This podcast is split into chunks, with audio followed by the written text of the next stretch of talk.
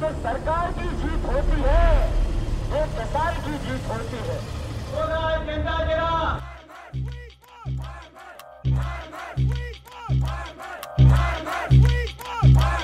Esto es Perlas, desafíos contemporáneos de Asia-Pacífico.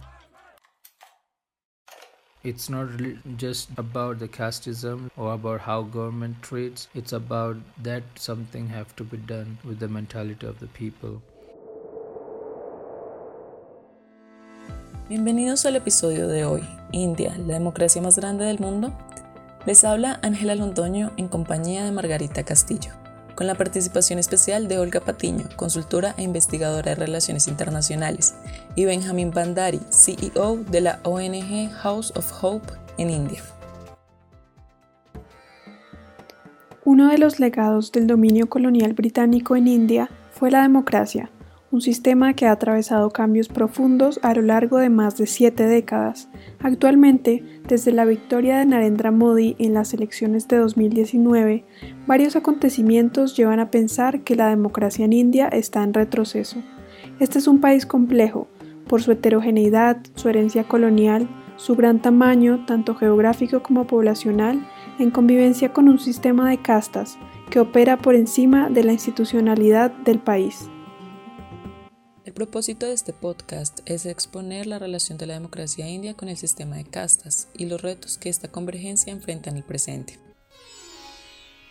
Es importante entender que India, por constitución, no tiene un sistema de castas, pero en la práctica esto sigue funcionando para todas las relaciones sociales y políticas, pues existe una institucionalización amplia de esta tradición cultural. El sistema de castas es un sistema de organización social de componente religioso. Lo curioso es ver la dualidad de un sistema democrático funcionando bajo el sistema de castas.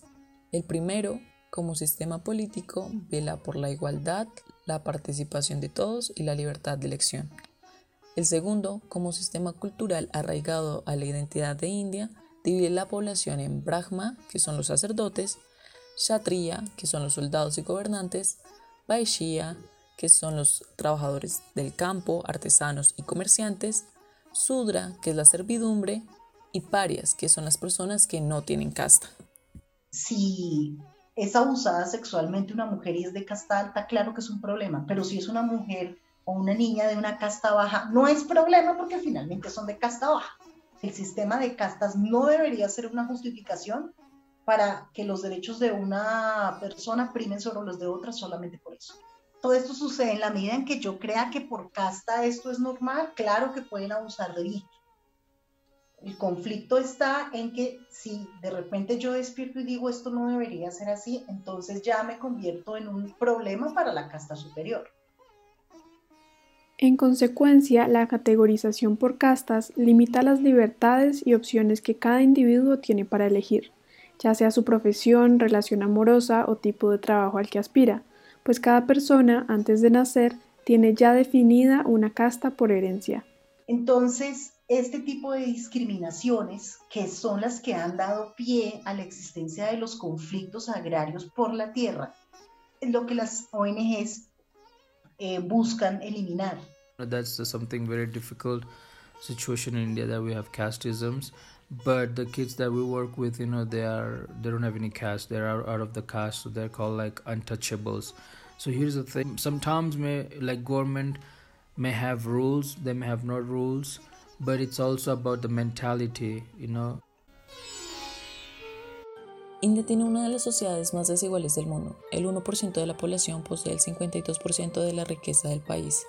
Según los últimos datos sobre la riqueza global del Credit Suisse Group, el 10% más rico de los indios ha aumentado su parte del pastel, pasando de tener un 68,8% en 2010 al tener un 77% en 2018.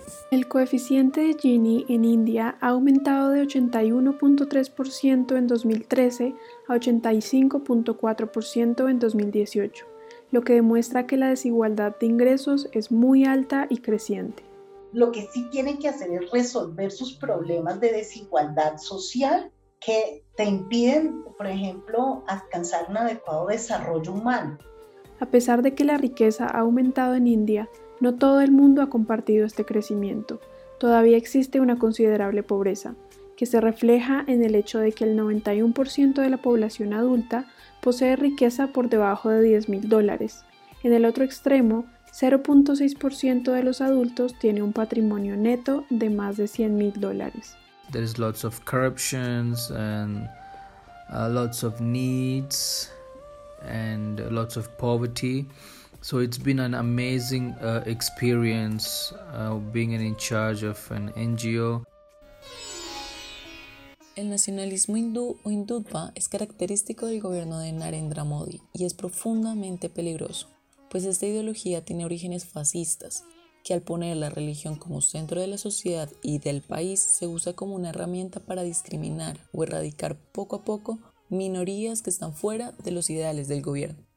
Esto es profundamente antidemocrático y alarmante para cualquier sociedad, ya que el ascenso social no existe. Cuando yo uso la religión como una herramienta de dominación social y política, ahí tenemos problemas. Entonces, ¿qué necesita India para realmente insertarse en el sistema internacional y ser reconocido como igual por las grandes potencias y por otras potencias regionales? Garantizar un adecuado nivel de vida para toda su población. El acoso a periodistas y críticos ha aumentado durante el gobierno del primer ministro Narendra Modi y su partido nacionalista hindú sumado a los ataques por motivos religiosos contra no hindúes. Así, los grupos minoritarios, en particular musulmanes, los Dalits y los Adivasis, siguen marginados económica y socialmente a pesar de la igualdad legal. It's not that not only Muslims families are affected because even Christians families are affected, Hinduism are affected. So I mean it's everybody, you know. Según el informe de Freedom House del 2021, India disminuyó cuatro puntos en la puntuación agregada, mostrando el deterioro de las condiciones garantes en los derechos políticos y las libertades civiles. The social difference between Manmohan Singh and uh, and Narendra Modi is when Manmohan Singh was ruling the government. So that time, like he, we didn't really had problems of like religions. You know, I mean, he didn't really care about who is following Christianism, who is following Hindu Hinduism, who is following Muslim. But Modi, yeah, I mean, you see, like I mean, he really wants to turn India into a Hindu nation completely. You don't want any more any Muslims, any Christianities over there. En las elecciones del 2019 estuvieron convocados 900 millones de votantes, un número que supera la población total de Europa y que equivale a casi tres veces la población total de Estados Unidos. De esta cantidad de votantes, el 67% ejerció su derecho al voto, en un proceso que duró más de cinco semanas. Las elecciones son particularmente largas debido a la complejidad geográfica de más de 3.3 millones de kilómetros cuadrados que albergan más de 1.200 millones de habitantes. Además, existe una gigantesca pluralidad de partidos políticos. En el año 2019 se presentaron más de 460 de ellos para un total de 8.251 candidatos. Durante las últimas elecciones, el gobierno federal gastó 38 mil millones de rupias, es decir, más de 55 millones de dólares, para que 834 millones de electores pudieran elegir a su representante. Realmente es debido a las grandes cifras que describen el proceso de elecciones que se conoce a India como la democracia más grande del mundo, haciendo alusión a la gran densidad poblacional que se encuentra registrada para votar. Sin embargo, los derechos políticos de participación, los derechos civiles y una rendición de cuentas horizontal, siendo factores esenciales en una democracia, no se garantizan en India, haciendo de este país una democracia constitucional con fallas en su ejecución. El clientelismo es el rey en India. Prácticamente el oficio de la política se hereda de generación en generación. No existe en India una democracia participativa, es netamente representativa. El sistema de castas, al ser un elemento cultural y religioso, hace parte del ámbito privado. No se puede tildar como negativo. Por el contrario, debe ser estudiado como una premisa identitaria hindú. Por ello, pensar que se puede abolir este sistema es una solución descontextualizada y poco efectiva. Pero en la medida en que yo mantenga la exclusión social de un grupo respecto al otro, claro que eso afecta al sistema democrático.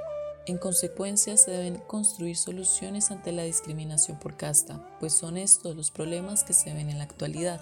Lo que realmente necesita India es resolver sus problemas sociales, sus problemas mínimos básicos, o sea, todo lo que tiene que ver con salud, educación, empleo, y esa es la India que todos quieren ver. Like it's not that bad as the other states in India. It's Punjab is really good because the people believes in serving and giving. That's what the nature of the people are from there. Por último, el nacionalismo hindú es una amenaza para la democracia. Es necesario que prevalezca el respeto por la multiculturalidad y su protección.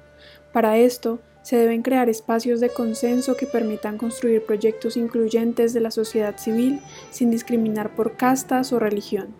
De esta forma, las políticas públicas y proyectos estatales serán coherentes con la realidad y las soluciones serán adecuadas para que la sociedad india disfrute de una mejor calidad de vida en el futuro.